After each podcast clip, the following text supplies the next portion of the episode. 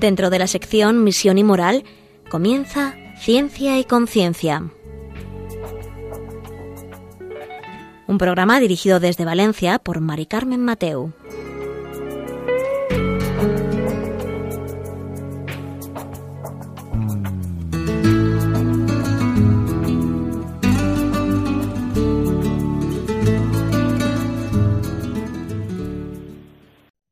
Buenas tardes a todos. Un miércoles más, aquí estamos en Ciencia y Conciencia, un programa que hacemos desde el Observatorio de Bioética de la Universidad Católica de Valencia. Y hoy tenemos un tema que queremos Hemos hablado a veces de, sobre el comienzo de la vida. Em, ¿Por qué discutimos tanto sobre el comienzo de la vida?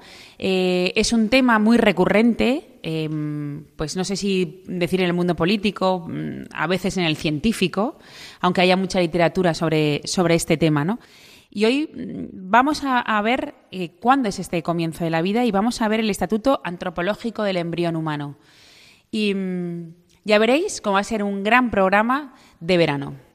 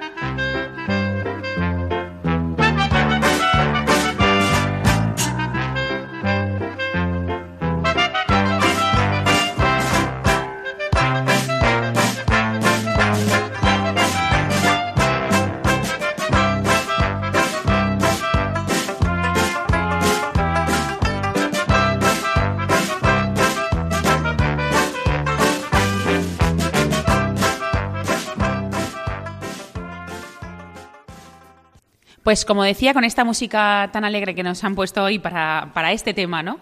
Tan recurrente eh, en la sociedad, em, pues hoy tenemos con nosotros a un invitado que ha estado ya también otras veces, que es el profesor Enrique Burguete. Buenas tardes, Enrique. Hola, buenas tardes. Que él es doctor por la Universidad Católica de Valencia, es profesor de antropología en distintos grados de la universidad y además es miembro del Observatorio de Bioética con el que patrocinamos este programa y es profesor del máster y tutor de alumnos del grado de biotecnología. Pues bueno, le hemos invitado a estar con nosotros porque él pues ha redactado, ha publicado un artículo que lo podéis encontrar en la web de la universidad que se llama El Estatuto Antropológico del Embrión Humano. Y comienza más o menos diciendo, no más o menos, sino que comienza que diciendo que la literatura biológica pues ya es ya tiene mucha autoridad y además afirma que la vida humana comienza con la fecundación del ovocito, que evoluciona hasta el recién nacido en un proceso de perfecta unidad vital, continuo y sin interrupciones. Y yo me pregunto, y por eso hacemos este programa hoy, si esto está claro, ¿por qué seguimos dando vueltas al mismo punto de cuando comienza la vida humana? Y durante este programa vamos a ir viendo pues, el tema de la conciencia, el, tema de la razón, em, en fin, no quiero ir adelantando temas. Pero bueno, Enrique, em, tú comienzas también diciendo la distinción eh, entre seres humanos. Cuéntanos, que también dice la literatura. Sí, yo comienzo eh, hablando de una distinción artificial que es muy recurrente, muy frecuente, que se escucha muchísimo en medios políticos, entre seres humanos y personas. Parece como si eh, existieran eh, seres biológicos que pertenecieran a la especie Homo sapiens, fueran humanos, y sin embargo no merecieran la consideración de personas en cuanto a derechos fundamentales, etc.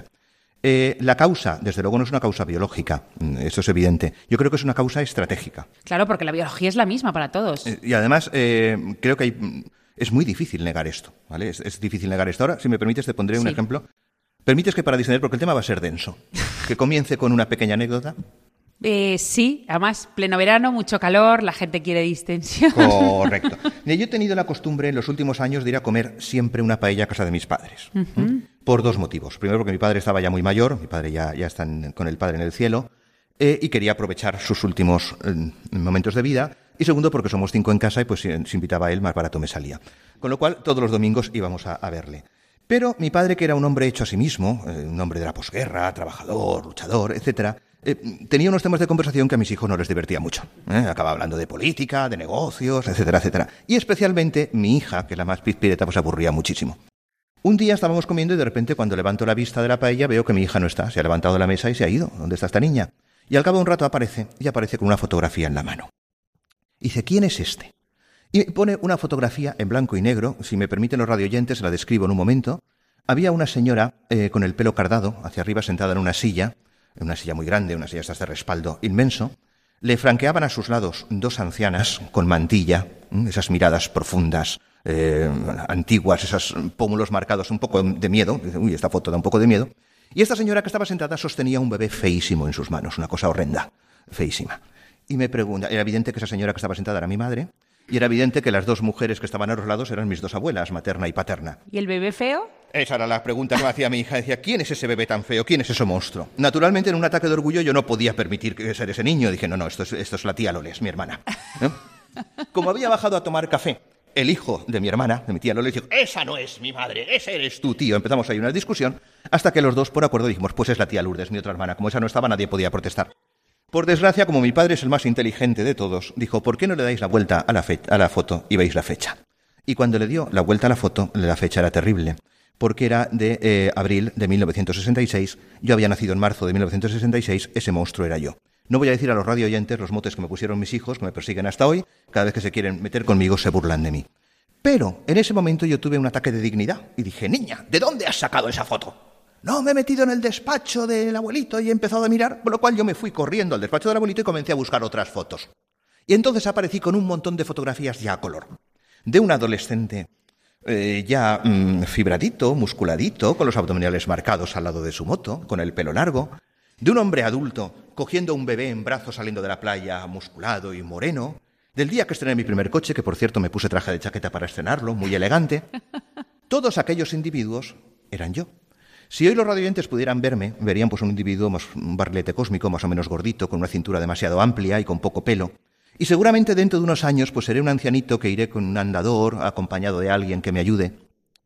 No hay, si yo mostrara todas esas fotos las pusiera sobre un tapete, nadie podría decir que esas personas que se ven en la foto son idénticas. Sin embargo, cualquiera de ellas se volvería cuando escuchara que se le llama por Enrique Burguete. Enrique Burguete se volvería y diría, soy yo. No son idénticos, pero soy el mismo. Ese anciano que seré, este hombre gordito que soy, ese adulto joven que fui, ese adolescente, ese niño de primera comunión, ese niño recién nacido, siempre fui yo. Si era yo tres días después de nacer, era yo el mismo momento en el que nací. Era yo cinco horas antes de nacer. Era yo tres meses antes de nacer. ¿Desde cuándo he sido yo? Yo he sido yo desde el mismo momento de mi concepción. Siempre he sido Enrique Burguete, siempre he sido el mismo. Por tanto, no hay distinción alguna entre lo que se me ha hecho o cuál es la vulneración de mis derechos hoy en día a cuál era la vulneración de mis derechos unos meses antes de nacer. La distinción es artificial. ¿Por qué surge esa, distinción? Por un motivo estratégico, les decía. Em, las personas nos sentimos instados a perseguir aquello que nos produce bienestar y a quitar de nuestras vidas aquello que nos produce malestar. Claro, eh, cuando lo que nos produce malestar es una cosa, quitarlo es bien sencillo. Lo removemos y ya está. Esto lo hace eh, cualquier animal que cuando le pica un insecto se rasca, aparta el insecto y ya está. El problema es cuando aquello que nos molesta es una persona. Cuando aquello que nos molesta es una persona, no lo podemos quitar sin más porque nuestra conciencia se ve herida y sabemos además que jurídicamente cometemos un delito. ¿Qué salida nos queda? Desposeerlo de su estatuto personal y convertirlo en una cosa. Si yo pudiera, a base de repetir, convencer al mundo de que ese niño que no es deseado, que no es querido y que en mi vida es vista como un obstáculo a mi acaparación superabundante de placeres, a mi proyecto de vida, a mi deseo de crecer, cuando lo veo como un enemigo, la única solución para eliminarlo es convertirlo en una cosa en lugar de una persona. De ahí que se reiteren esos esfuerzos. Entonces, al final, eh, esto es una cuestión de una intención que tengo yo de poder quitar a esto que me molesta. Estoy yendo muy al fondo y creo que sí, que en el fondo es así. También es verdad que a partir de ese deseo se ha construido un discurso que tiene su cierta lógica y que muchas personas de buena voluntad se han creído este, eh, este discurso con cierta lógica, aunque no sea real. Por ejemplo, el utilitarismo, que es quien más está en esta línea, ustedes saben que el utilitarismo es la doctrina ética que dicen que bueno es lo que produce buenos resultados. Y malo es lo que produce malos resultados. Eh, no entra a valorar si moralmente está bien o mal matar o no matar. ¿Es útil? Es bueno. ¿Me explico? Bien, el utilitarismo ha construido un discurso sobre la persona que está basado en la capacidad de sentir placer, establecer proyectos y mm, sufrir dolor del individuo. Es decir, todo aquel que es capaz de tener expectativas de mejora, querer mm, disfrutar de la vida, disfrutar de los placeres y teme al dolor, sería una persona. Mientras que aquel que no lo es no tendría derechos. Esto ustedes lo van a entender muy fácil. Hay muchas personas que, desgraciadamente, no son muchas, perdónenme la exageración, hay personas, tristemente, que cuando muere un torero en una plaza de toros manifiestan incluso su alegría y piensan en la pobre víctima del toro que está sufriendo. Comparan ontológicamente al toro con el torero. Dicen dos individuos capaces de sentir placer y dolor. Uno de ellos abusando del otro, nos parece bien que sufra una condena al abusador. Y nos parece bien que salga resarcida la víctima. Esto es el painismo. Ser persona sería tener capacidades y expectativas de sufrir o de no sufrir. Pero el toro no es una persona. Evidentemente no es una persona, hay un error. Porque eh, habría que analizar cuáles son las cualidades que convierten a la persona en persona. ¿eh? No es simplemente la capacidad de sufrir. Esta es la visión del utilitarismo. Desde el personalismo, diría yo, desde el realismo. Desde una visión realista se entiende que persona no es. Claro. Aunque sí que se pueden, aunque pensando en eso, eh, podríamos decir que el hombre es un animal. El hombre es un animal, evidentemente. El hombre es un animal racional, pero no es solamente un animal racional. Mm, mm, yo creo que ahora entraremos mucho más en detalle cuando comprendamos eh, el modo de... Eh, aprendamos a distinguir entre dos términos que pienso que son muy importantes en la antropología. Uno es el ser, la existencia. Como ser, somos individuos que pertenecemos a una especie. Ya está.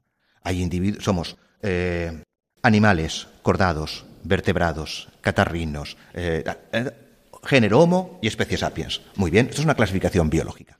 Eh, otra cosa es el modo de ser. Me explico para no ser demasiado liante. Una planta cualquiera, pongamos un abeto, es. Una persona es. Y un perro es. Todos tenemos existencia. Y en cuanto que existimos, pertenecemos a una especie biológica y se nos puede clasificar. Otra cosa es el modo en que somos. Y el modo en que yo soy no es igual al modo en que es un perro. Y el modo en que es un perro no es igual al modo en que es una planta. Las personas, los seres, somos seres y modos de ser, por decirlo de alguna manera. ¿Mm? Pues bien, ese modo de ser representa nuestra esencia. Mi ser tiene una esencia, es la esencia racional. Yo soy un ser que tiene una naturaleza concreta, una naturaleza racional. Por eso soy una persona. Vale, y por eso soy distinto a todos los demás, porque no hay nadie más que pueda hacerlo. Ninguno. Ninguno si entendemos bien lo que significa ser racional. El problema es si confundimos ser racional con ser inteligente. Porque yo conozco pocos perros que no sean inteligentes. ¿Tú tienes, has visto algún perro tonto? No. El perro cuando tiene sed busca agua. Cuando hace calor busca la sombra. Y cuando hace frío busca el fuego y busca el calor. La racionalidad no es la inteligencia.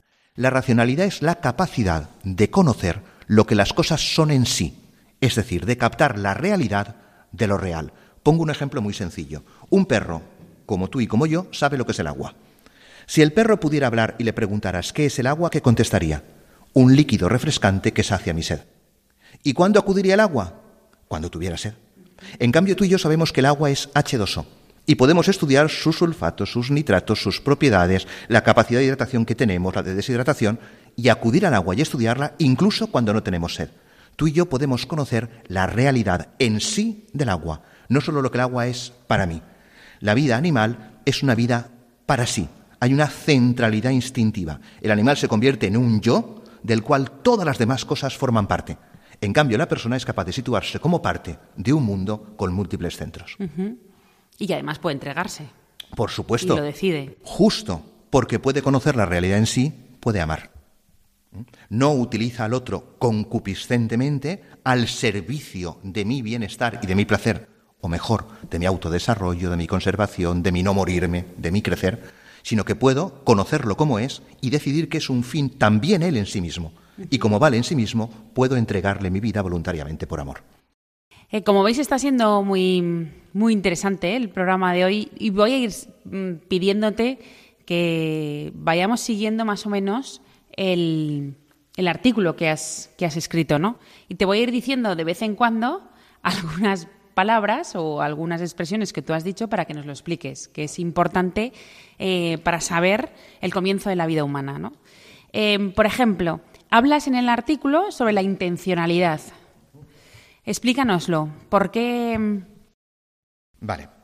Has corrido mucho, pero pues vamos, a pero vamos más en, No, no, no, pero vamos a por ello. Vamos a por ello porque aparte va a enlazar muy bien con el tema de los animales. Em, como es Radio María, esto se va a poder entender muy fácilmente. En otro contexto tendría que poner muchos más ejemplos y meterme más en filosofía. Vamos a ver, los seres humanos somos seres intencionales. ¿Qué quiere decir que somos seres intencionales? No quiere decir solamente que nuestra naturaleza tiende a algo. Todas las naturalezas vivas tienden a algo. La semilla tiende a crecer y a convertirse en árbol. El perro tiende a reproducirse para dejar perritos porque morirá el individuo, pero quiere que se conserve la especie. Nosotros también tenemos esas tendencias. Pero esas tendencias llevan al animal a establecer propósitos. Por ejemplo, el perro tiene el propósito de cazar al gato.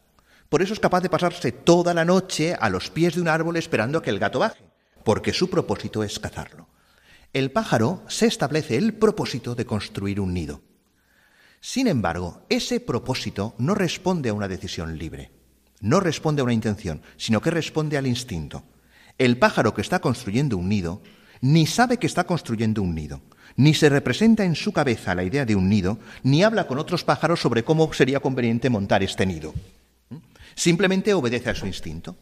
En cambio, las personas que somos seres intencionales valoramos nuestros propósitos y decidimos si queremos seguirlos o no. Nos elevamos por encima de nuestro instinto. ¿A partir de qué? De una intención que, curiosamente, a ver si soy capaz de explicar esto, no se encuentra en nuestra estructura pulsional, no se encuentra en nuestra biología, y tampoco responde a un influjo psíquico, tampoco es cuestión de nuestra psicología. Es algo así como una intención que surge desde un lugar que está en ningún sitio. Es algo así, la intencionalidad, como nuestra estructura interna. Esa estructura interna o forma sustancial es aquello a lo que Aristóteles llamó el alma. Ser, ser intencional significa que tenemos un alma, una instancia que está por encima jerárquicamente de nuestro cuerpo y de nuestras pulsiones, por encima jerárquicamente de nuestra inteligencia y de nuestra razón, por encima jerárquicamente de nuestra psicología, que nos gobierna y nos dirige a un lugar que es realmente el lugar que le corresponde a las personas. Como veis, está siendo muy, muy interesante hoy el programa. Eh, vamos a, escuchar eh, un poco de música que nos ayude también a asimilar todas las ideas que nos va diciendo el profesor Enrique. Hello, darkness, my old friend. I've come to talk with you again. Because a vision softly creeping left its seeds while I was sleeping. And the vision that was planted in my brain still remains within the sound of silence. In restless dreams I walked alone, narrow streets of cobblestone. Neath the halo of a street lamp, I turned my collar to the cold and damp. When my eyes were stabbed by the flash of a neon light that split the night and touched the sound of silence. In the naked light I saw ten thousand people, maybe more, maybe more. People talking without speaking, people hearing without listening, people writing songs that voices never share. No one dare disturb the sound of silence.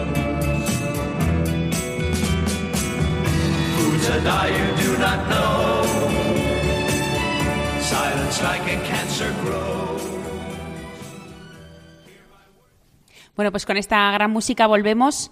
Eh, Estamos en Ciencia y Conciencia, un programa que hacemos desde el Observatorio de Bioética de la Universidad Católica de Valencia. Y hoy estamos con el profesor Enrique Burguete, que es director de la Universidad Católica de Valencia, además es profesor de antropología en distintos grados y tutor también de alumnos de biotecnología y miembro y profesor del máster de bioética aquí de la casa. Y mm, nos hemos quedado en un momento muy bonito hablando de, la estructura del hombre, de, del alma, ¿no? que decía Tomás de Aquino. Y mm, la anécdota que nos ha contado antes el profesor Enrique sobre las distintas, los distintos momentos de su vida, em, que estaban en distintas fotos, que en todas era el mismo, ¿no? la misma persona. Pero la duda es, y siento volver también un poco al principio, pero la duda es que fueras tú en cada una de estas fotografías desde el principio, ¿significa que desde el principio o que en toda una de ellas eras persona? Radicalmente sí. Voy a intentar explicarlo. Pero primero, permíteme que felicite a los técnicos por la música que han escogido. ¿eh? Los sonidos del silencio es una música preciosa y muy bien traída para hablar del embrión humano, ¿vale? Que tiene, desde luego, un sonido que decirnos desde su silencio. Bien, vamos a ver. Eh, he intentado explicar bastante Qué bonito, qué bonito, Enrique. Muy bien, sigue, sigue. Si es que cuando me sale la vena poética. Vamos a ver, los filósofos a veces también tenemos una visión espiritual de las cosas y artística. Mm, eh, a lo que íbamos. Yo he intentado explicar que siempre he sido yo mismo. ¿Mm? Eh, esto es algo que algunos filósofos utilitaristas como Peter Singer no niegan. Dicen, en efecto, usted siempre ha sido. Lo niegan. No, no, no, ah, no lo niegan. Usted siempre ha sido el mismo, usted siempre ha sido un ser humano, usted siempre ha pertenecido a nuestra especie. Lo que pasa es que la especie solo es materia biológica. Y la materia biológica no es relevante para decidir si usted tiene derechos personales o no los tiene. Usted comienza a ser persona cuando aparece la autoconsciencia. Claro, esto complica mucho las cosas. Pero eso es un invento, ¿no? Porque al final él lo piensa así y ya está, no hay ninguna razón, ¿no? Bueno, cuéntanoslo. No, no, no hay ninguna razón. De hecho, eh, entre los utilitaristas hay una gran discusión sobre cuándo ocurre ese momento en que aparece la autoconsciencia. Y unos se dirán que cuando aparece la corteza cerebral, otros dirán que tal, y se habla de 16 semanas, 14 semanas en el momento del nacimiento, o incluso personas como Tristan Engelhardt dicen que incluso dos años después del nacimiento, eh, lo cual es terrible. Bien, pero podría ser eh, cierto si ser persona significara ser autoconsciente.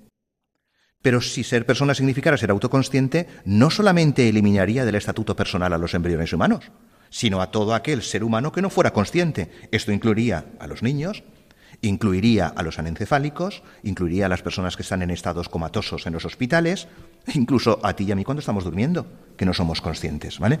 No te lo tomes a broma, porque algún filósofo del derecho, a Hoerster en concreto, que se le ha planteado, no, a Durkheim en concreto, que se le ha planteado este tema, ha tenido que reconocer finalmente pues que, pues que es verdad que cuando estás dormido matar a alguien no es el mismo crimen que cuando está despierto, porque es inconsciente. Pero parece una película. De ciencia ficción, pero es que, hija mía, ¿yo qué quieres que te diga? Creo que hemos perdido el norte. Bien, eh, la autoconsciencia relegaría al embrión a una especie de ser prepersonal.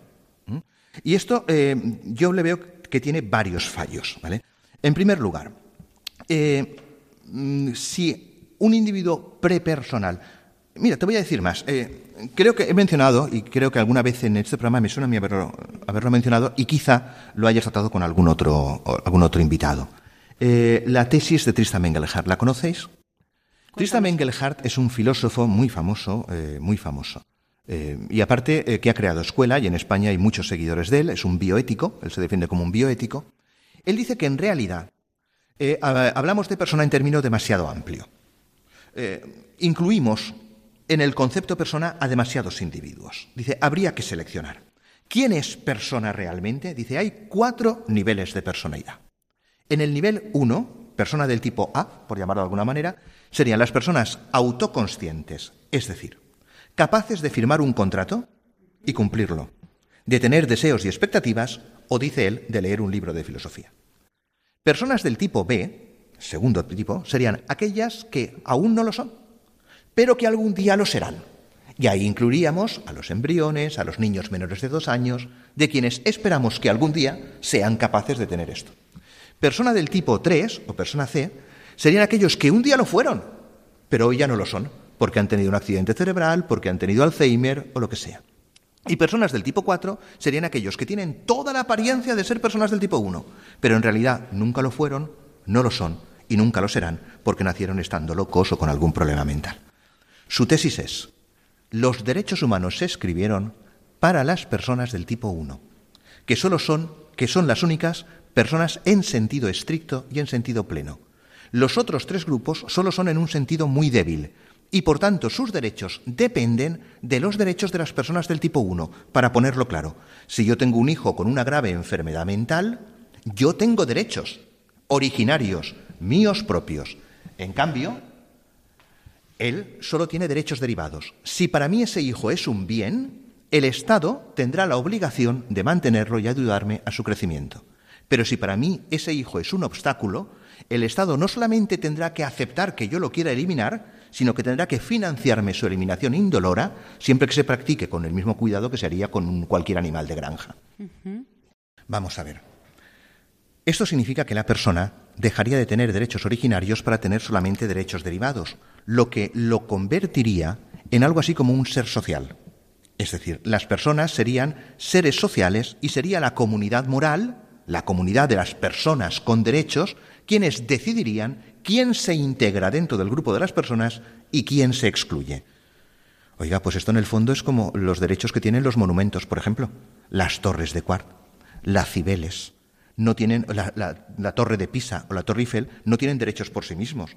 En cambio, encarcelamos a aquel que comete alguna barra pasada contra ellas. ¿Por qué? Porque ese monumento es importante para nosotros. Si no lo fuera, no nos importaría nada. Sería convertir a las personas en cosa. Y por último me pregunto, ¿cómo podemos llamar derecho? Un derecho siempre crea obligaciones. Yo no conozco ningún derecho, ninguno, que no vaya asociado a un deber. A tu derecho a expresarte libremente, corresponde mi deber a aceptar que tú te expreses libremente. A tu derecho a la vida corresponde mi deber a procurar que tú no te mueras. Estamos de acuerdo con eso, ¿no? Estamos de acuerdo. Pues si a un derecho le llamo fundamental y decido que hay un grupo que lo puede conculcar, ¿qué tiene de derecho? El derecho a la vida dejaría de ser un derecho si hubiera alguien que pudiera conculcarlo. ¿Mm? No sé si te he contestado bien o mal. pero claro, esto al final es verdad que tú nos hablas de filósofos y tal, pero yo lo entiendo como es que, es de personas con un afán de poder exacerbado y me invento esto para poder llevar a cabo cosas. Yo soy poco conspiranoico. bueno, a lo mejor he quedado yo conspiranoica. No, no, no. Es decir, que es una tesis la que tú estás defendiendo muy fundada y muy extendida y que posiblemente sea cierta. Yo, por, por, no lo sé por qué, por, por inocencia o por, por, no lo sé, me niego a creer en las teorías de la conspiración. Sin embargo, es cierto que al final quien sale beneficiado son los poderosos. Yo creo que es mucho más sencillo. Yo creo que al final lo que tenemos es un exceso de bienestar, una confusión terrible en lo que significa la vida buena, una vida lograda, vivir adecuadamente. Y hemos creído que vivir adecuadamente es vivir con mucho bienestar. Y en efecto, eh, un hijo con problemas cerebrales, un hijo no deseado, un enfermo de Alzheimer, una persona con una discapacidad grave, es un obstáculo al bienestar de quienes le tienen que cuidar. ¿Mm? Entonces creo que al final nuestra tendencia hedonista e individualista nos está facilitando el pensar que tal vez podrían tener razón quienes dicen que no son del todo personas y que al final los derechos que de verdad interesan son los nuestros. Luego lo podemos empezar a disfrazar de mil maneras y podemos empezar a pensar que hay vidas dignas de vivirse y vidas que no lo son, y que en el fondo les hacemos un bien porque pobrecitos van a sufrir tanto, y que si les libramos de ese sufrimiento impidiendo que nazcan, pues seguramente les estamos haciendo un bien y cosas por el estilo. Sentimentalismos que en el fondo ocultan un individualismo y una vida entendida como placer. Claro, sería la cuestión, como mm, a tu explicación, de decir que tendríamos que mostrar más y explicar mejor lo que es una vida lograda. Claro, evidentemente. ¿Qué es el logro de la vida? ¿Qué es vivir adecuadamente? Eh, quizá no sea el tema de la, de la, charla de hoy, pero no me importaría nada eh, hablar un poco sobre esto. Yo lo hablo mucho con mis alumnos. Eh, siempre hay una pregunta que yo les hago a principio de curso. Ellos vienen a estudiar biotecnología, veterinaria, ciencias del mar, medicina. Son chavales jóvenes, entre 18 y 20 años, y mm, generalmente confunden mucho el ser con el hacer. Son ese tipo de personas cuando les preguntas qué quieres ser en la vida, te dicen quiero ser médico o quiero ser veterinario. Y tienes que intentar explicarles que eso es lo que van a hacer. Y que está muy bien que lo hagan, pero eso no es lo que van a ser. Ellos van a ser personas que harán eso. Eh, yo no soy un filósofo, yo soy una persona que hace filosofía. Bien, eh, cuando ya le consigo entrarles en, la pregunta del ser, les pregunto, ¿y qué, es lo que quieres ser? ¿Qué es lo que en el fondo y a fin de cuentas deseas, quieres ser? ¿Y sabes lo que me contestan siempre? quiero ser feliz. Digo, es una cosa estupenda querer ser feliz, me alegro muchísimo. ¿Pero a costa de qué? Porque si el objetivo último de mi vida fuera ser feliz, yo estaría todo el día exigiéndole a mi mujer y a mis hijos que me hicieran felices, que me hicieran feliz, con lo cual los exprimiría y acabaría con ellos. El objetivo de mi vida no es que mi mujer me haga feliz, sino amar a mi mujer. El objetivo de mi vida no es conseguir grandes cotas de bienestar, sino vivir adecuadamente. El objetivo de mi vida no es conquistar altas cotas de libertad, sino utilizar adecuadamente mi libertad al servicio del bien, de la belleza y de la verdad. Em, te pongo otro ejemplo, porque como esto es muy filosófico, yo sé que los oyentes en el fondo agradecen que les cuente historietas. Una de las preguntas que hago yo siempre en mis charlas, y creo además, Carmen, que tú una vez lo has escuchado, es eh, cuando acudo a eso de ¿qué queréis en esta vida? ¿Ser feliz? Ah, sí, sí, sí, sí, ser feliz. Al final siempre hago una propuesta. Mirad, yo como miembro del Observatorio de Bioética de la Universidad Católica de Valencia he encontrado la fórmula de la felicidad. Todos, no puede ser, que sí, hombre, que sí, que te puedo garantizar que serás feliz siempre. Y todo el mundo dice, este está loco. Digo que no estoy loco, que tengo un currículum, que soy una persona sensata. ¿Qué me diríais si yo os prometiera que en el plazo de dos horas, todo el que acuda a verme, yo le puedo garantizar de por vida la felicidad? ¿Eso qué quiere decir? Pues quiere decir que nunca más al mirarte al espejo volverás a, a no gustarte lo que ves. Que nunca más volverás a sentir que en el fondo tu padre siempre ha querido más a tu hermano que a ti. Que nunca más vas a volver a sentir celos, inseguridades, miedos. Que nunca más vas a volver a sentir dolores físicos, ni a estar traumatizado por tu debilidad o por tu enfermedad. ¿Cuántos se apuntarían? ¿Cuántos de los radioyentes se apuntarían? Casi todos nos apuntamos. Todos se apuntan. Bien, yo cuando llega a este punto siempre saco unos folios y digo, por favor, pon ahí tu nombre, tu DNI, que me autorizas a hacer lo que tenga que hacer para conseguirlo. Eso ya es más difícil. Ahí ya empiezan a decir, uy, ¿que qué nos vas a hacer? Esa es la pregunta. Y digo, pues mira, lo voy a hacer muy sencillo. Yo te voy a practicar una pequeña operación en el cerebro, te voy a levantar la tapa del cráneo y te voy a conectar unos cables eléctricos a una maquinita que te mandará impulsos placenteros. Antes habremos pactado qué temperatura te gusta. ¿25 grados? 25 grados. ¿Qué color te gusta? El azul. ¿Pero cuál? Celeste, marino, oscuro, clarito. Te pondremos ese color.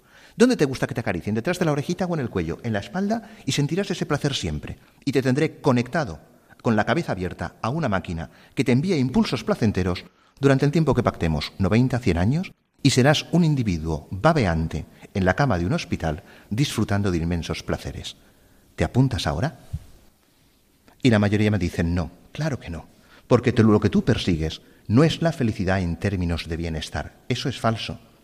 Es falso, fíjate qué tontería, porque te pasas la vida persiguiendo eso cuando en el fondo, cuando te lo ofrezco, no lo quieres.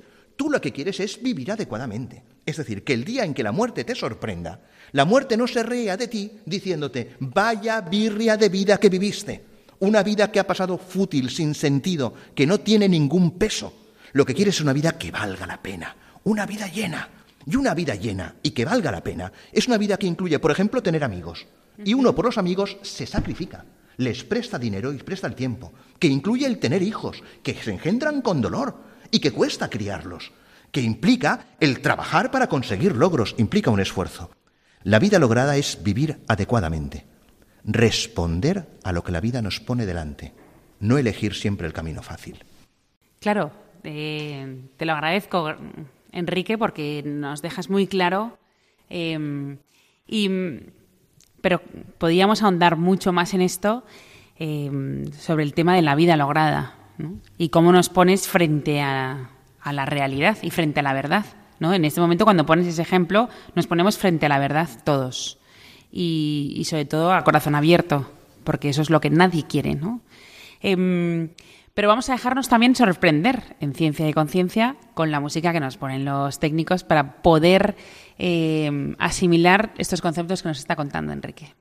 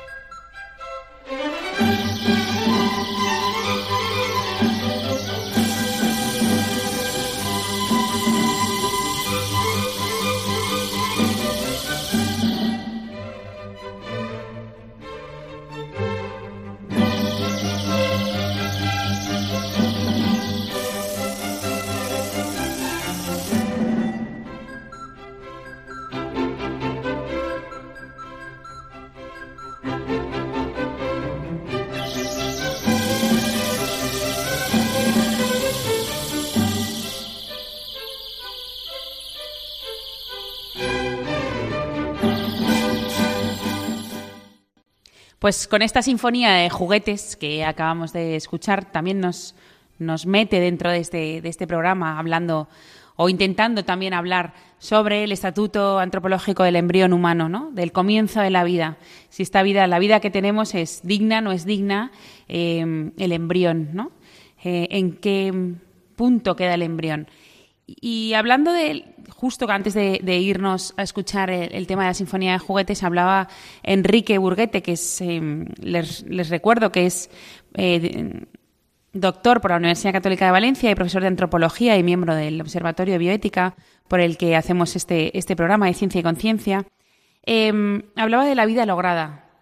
Pero a mí me ha venido a, la mente em, el caso que todos conocemos ahora del niño de no sé cuántos meses tiene, o uno o dos años, de Londres, de Charlie Gard, ¿no? que tanto, tantas noticias está dando ahora que si pues hay que desconectar o no hay que desconectar.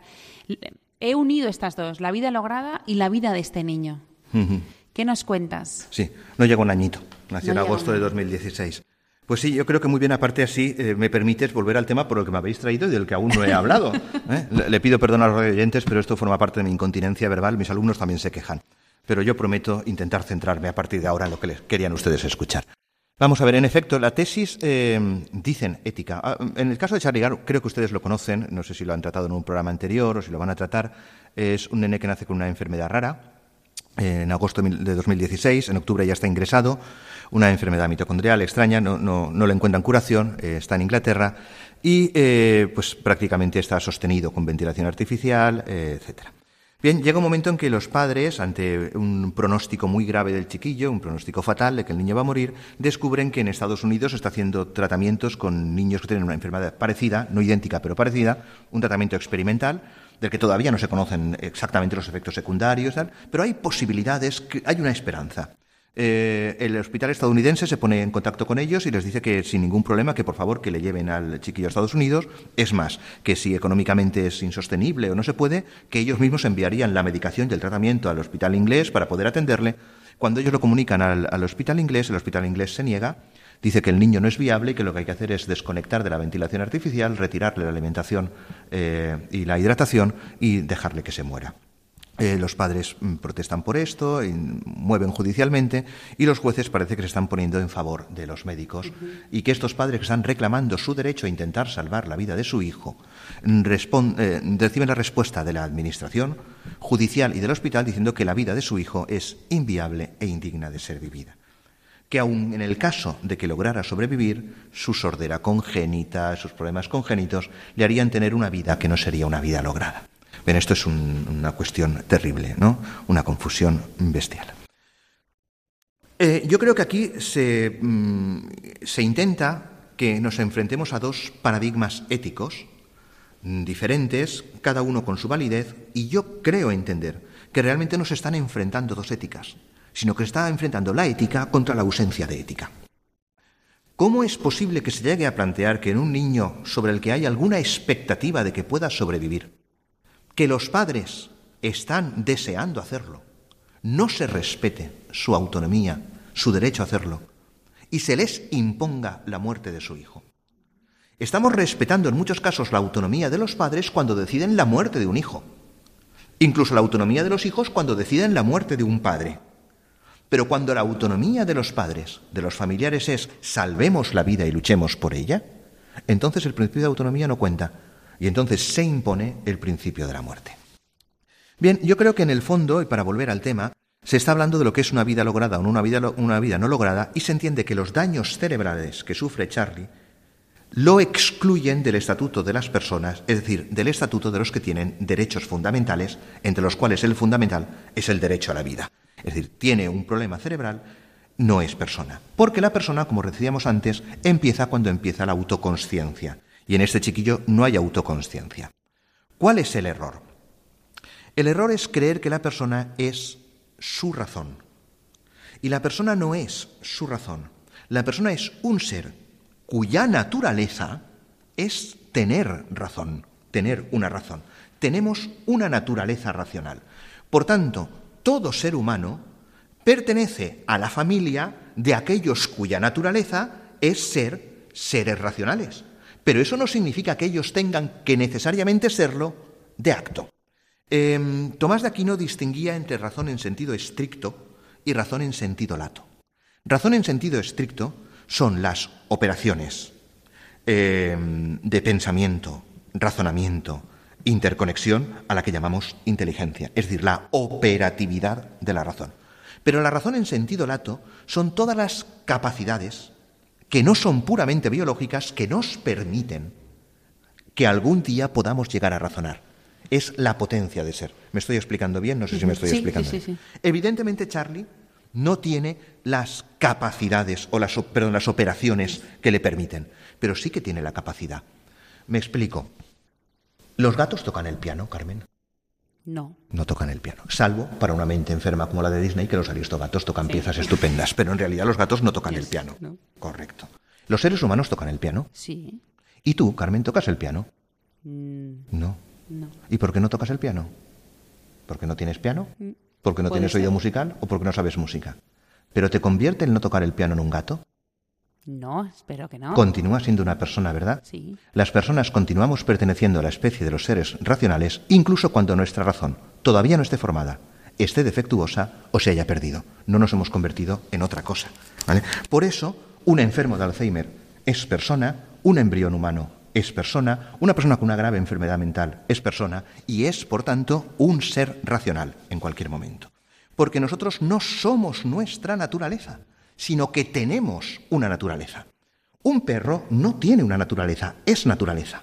¿Cómo se realiza un perro? ¿Cómo adquiere una vida lograda un perro? Siendo plenamente perro.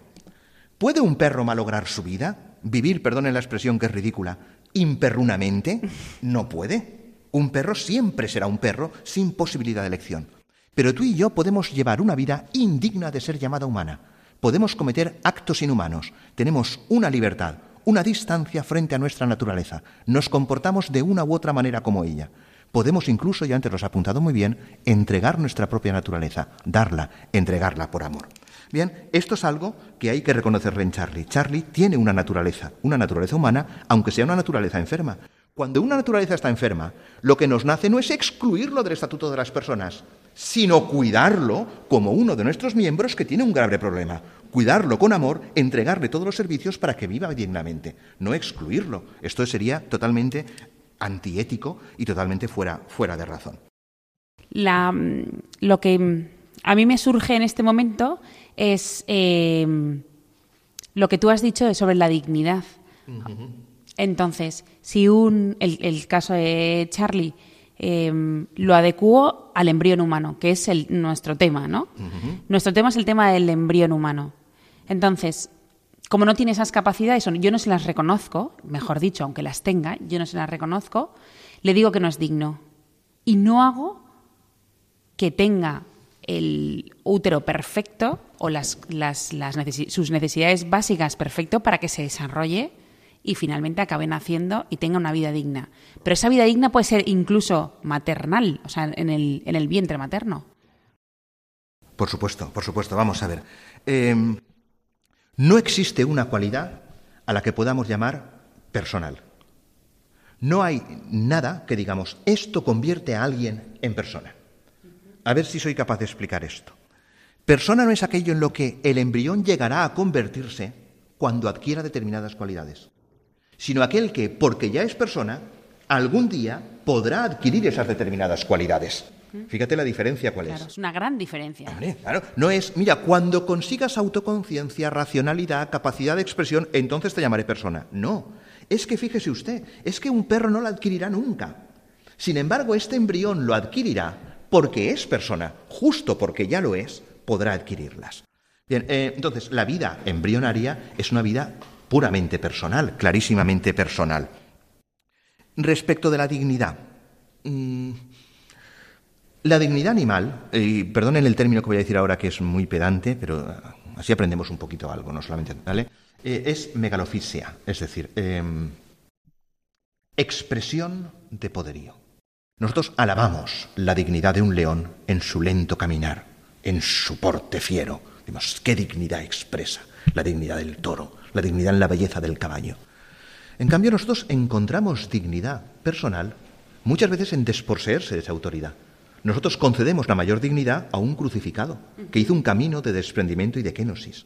Cuando hemos visto víctimas torturadas por el Estado Islámico, quemadas vivas en jaulas, nosotros en ningún momento hemos considerado que esa víctima, ardiendo y emitiendo gritos terribles de dolor, estuviera perdiendo su dignidad. A quien considerábamos indigno era al, era el torturador.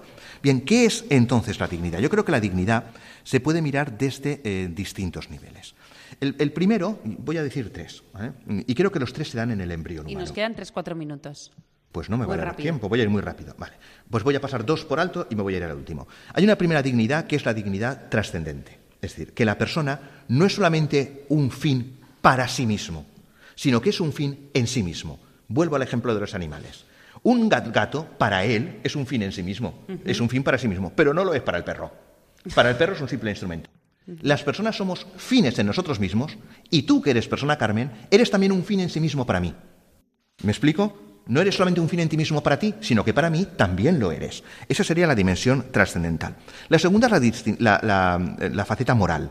En tanto que seres potencialmente morales y libres, tenemos una dignidad. Pero voy a hacer, ya que estamos en Radio María, algo que la comunidad científica me discutirá, pero que no tiene argumentos para discutirme. Tenemos dignidad por un sentido religioso. ¿Por qué? Porque ese embrión humano, Charlie, el niño enfermo, tú y yo, no solamente somos fines en sí mismos para nosotros, ni fines en sí mismos para los demás, sino que somos en fines en sí mismos para Dios. Y cuando llegamos a ser fines en sí mismos para Dios, cuando existe la posibilidad de una vida más allá de la muerte, de una vida en Dios, nuestra vida adquiere un carácter sagrado, un valor sagrado. Es cierto que no podemos demostrar empíricamente ni la vida después de la muerte, ni que exista Dios. Pero también es cierto que la física no puede demostrar que no exista el cielo y que Dios no exista. Y mientras no lo pueda demostrar, este argumento es válido pues ya veis que mm, no sé si hemos hablado mucho del estatuto antropológico del Yo creo que nada. Pero sí que nos ha quedado claro eh, el término de persona desde que un óvulo es fecundado. Ahí sí que nos ha quedado, yo creo que bastante claro. Y es más, creo que podríamos eh, emplazarlo para que otro día, ya más adelante, a lo mejor con el otoño, cuando empiecen a caer las primeras hojas, vuelvas. Para mí sería un placer. Y aparte prometo hacerlo más estructuradamente para que todo el mundo lo entienda. No, no, se ha entendido muy bien. Te lo agradezco muchísimo que hayas estado aquí en medio de estos calores em, en pleno verano. Y nada, agradecer muchísimo la música que ha venido muy al caso de todo lo que hemos hablado a Fernando, Ángelo y Aurora, que siguen aquí a pie de cañón en pleno verano. Y a todos vosotros, muchísimas gracias por también seguir ahí a pie de cañón y nos vemos en 15 días.